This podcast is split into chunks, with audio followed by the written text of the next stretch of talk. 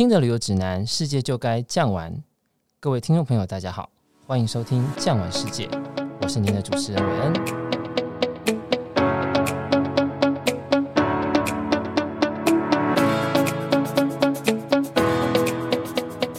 疫情后的第一场世界博览会在杜拜热热闹闹举办了，本来就是全球瞩目的杜拜，再次进入了世界的眼前。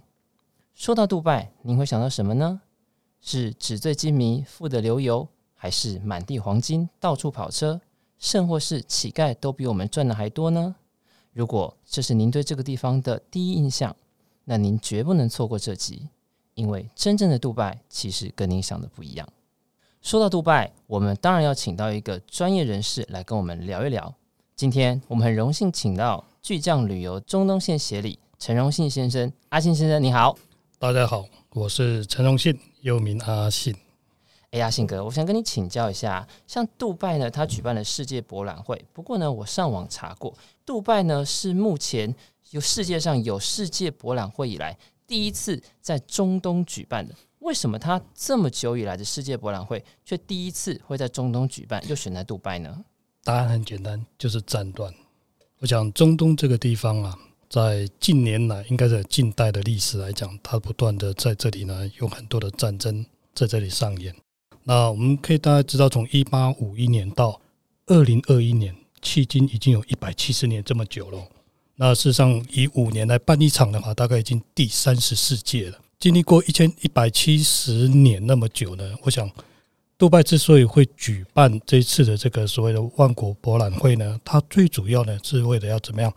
在二零零八年、二零零九年，杜拜走过了这金融风暴。我想在此之前，各位都可以知道，杜拜从一个小渔村，慢慢的发展成为一个黄金之都等等，展现出来是一个非常有金砖帝国的这种气息的城市。遇到这个金融风暴结束之后呢，在二零一六年，他偿还最后一笔债务之后，他当然最希望的是一个什么？重新让他能够展翅高飞的一个舞台，所以他争取了举办了一个。世界的万国博览会，所以今年呢，二零二一本来是要在二零二零年举办的，但因为疫情的关系延后了一年。它的目的呢，我想最主要是希望透过这样的一个万国博览会，能够让杜拜呢再次的一个经济起飞，成为一个众所瞩目的一个城市。哦，原来是因为战乱的关系。那相对来讲，现在的中东相当的稳定。哎，不过阿信啊，我想请教一下，你说像中东地区，我们所听过很多国家的名字啊，譬如说像是伊朗啊。伊拉克啊，甚至是对岸叫做沙特，我们这边叫做沙乌地阿拉伯。可是我没有听过杜拜这个国家的名字。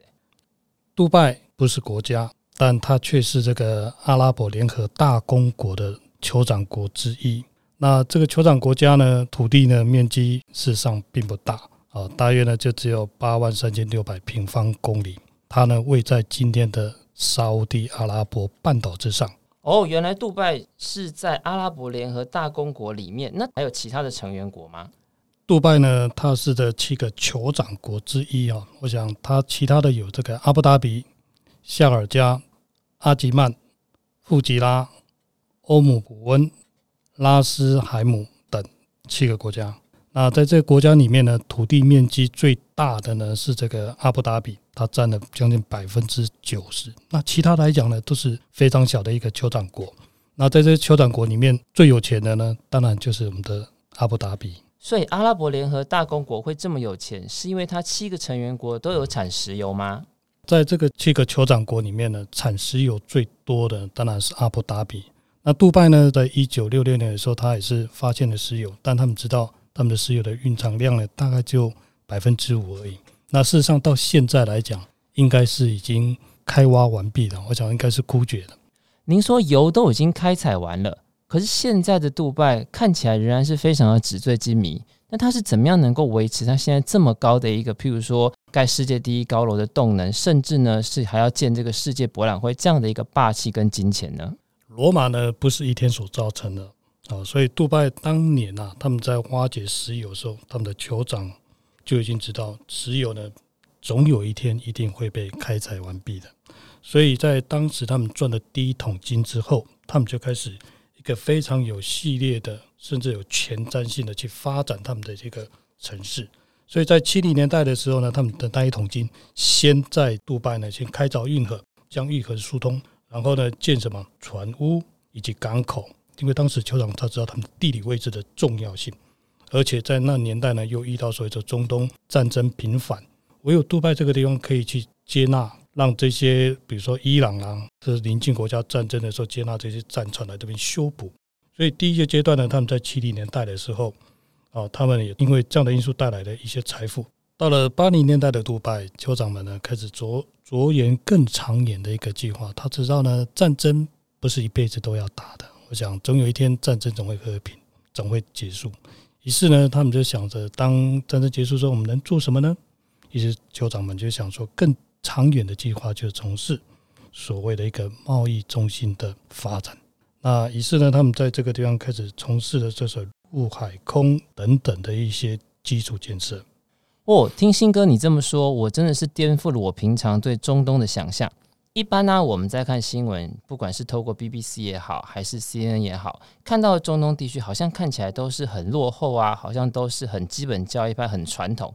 没有想到，在中东这样的一个国家，还有眼光如此远大的酋长，甚至呢可以把杜拜带到这么样一个了不起的地方。不过，您刚刚说，在八零年代的时候，他们开始转型做贸易，并且呢开始进行了很多的基础建设。我想，在整个杜拜地区，甚至中东地区，最需要克服的应该就是水的部分吧。因为一旦开始做贸易，会有很多的人、很多的国际人才都进到这个里面去。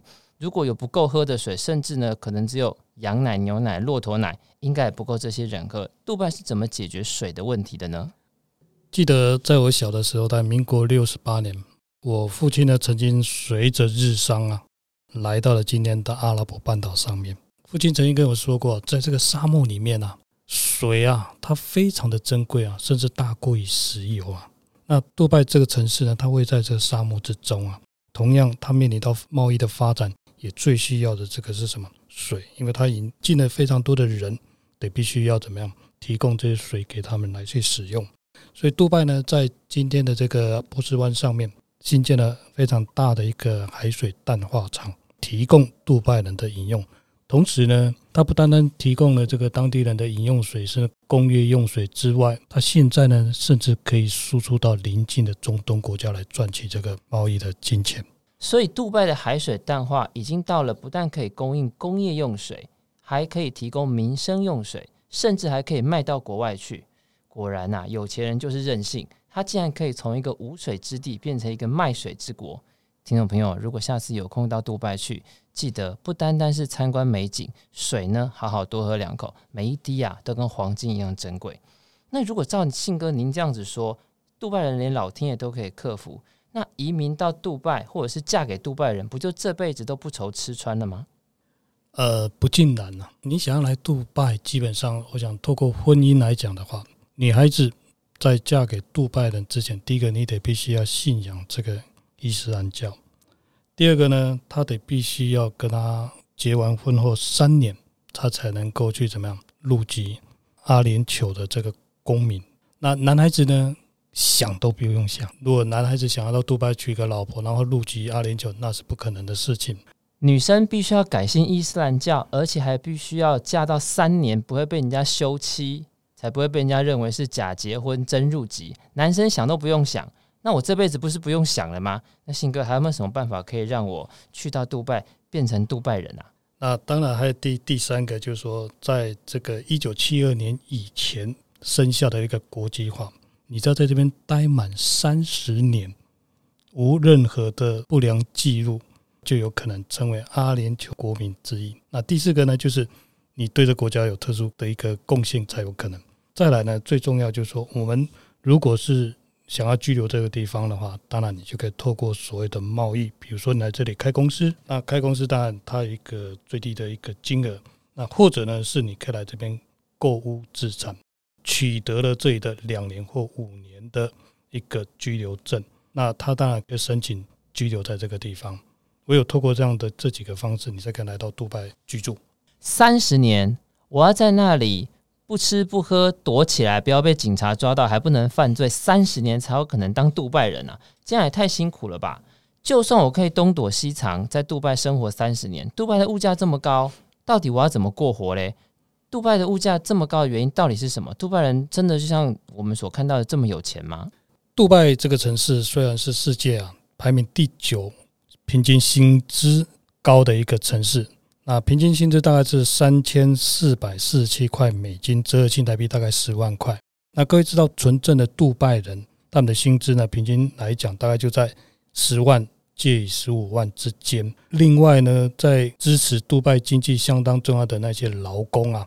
这些人都来自所谓的南亚、东南亚、巴基斯坦、阿富汗等等之类的国家，他们来到这边都是一些国际外劳，他们薪资大概多少呢？八百到一千三的迪拉姆，折合新台币呢，大约是六千块到一万块不等。所以，依您刚刚所说的，真正的杜拜人还真的是天龙人呢。不过，如果以薪资来说，他们是排世界第九，可是杜拜最近很多都在冲世界第一。信哥，你可以帮我们列举一下杜拜近年有多少的世界第一的东西吗？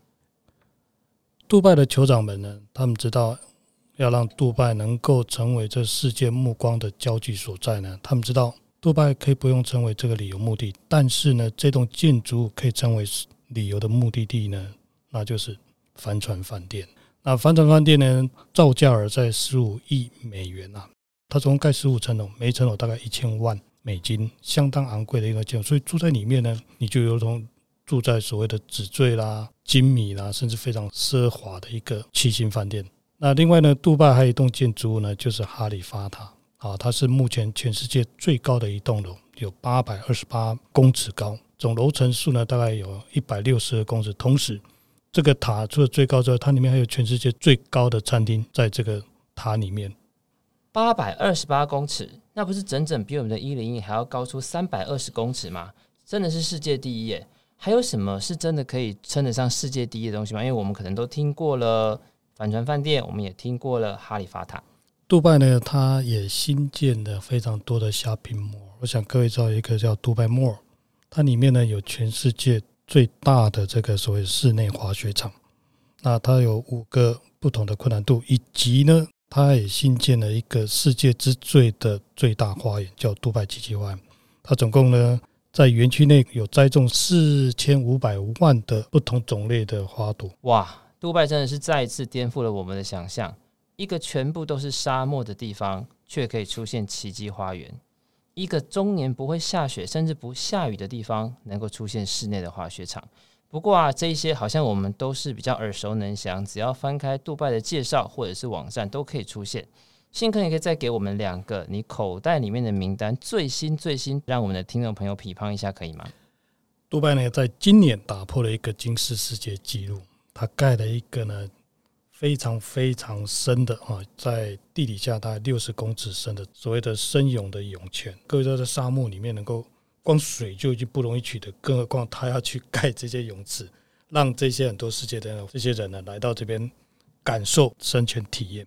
那另外呢，在今年应该讲在十月二十号，杜拜之眼，我们讲杜拜之眼就是所谓的摩天轮呐，它落成，而且呢对外营业。这个摩天轮呢，它比伦敦眼呐还要更高，它的高度呢有到两百五十公尺，而且同一时间可以有一千七百五十名同时坐这个所谓的摩天轮观看这个杜拜的美丽的景色。哦，原来还有杜拜之眼，以及这么深的一个游泳池可以去玩。杜拜真的是一个还蛮有趣的地方诶。但是信哥啊，我想很多的听众朋友跟我都有一个同样的疑问，就是我今天到了杜拜这样的一个中东国家，我需不需要穿的跟他们一样呢？女孩子是不是就一定要披头巾，身上呢穿着他们这种黑色的这种所谓的纱服呢？还是我不能够穿正常的衣服过去？那杜拜事实上是一个很开放的国家哈，尤其对这观光业来讲的话，所以他对这样的一个穿着，有时候是睁一只眼闭一只眼。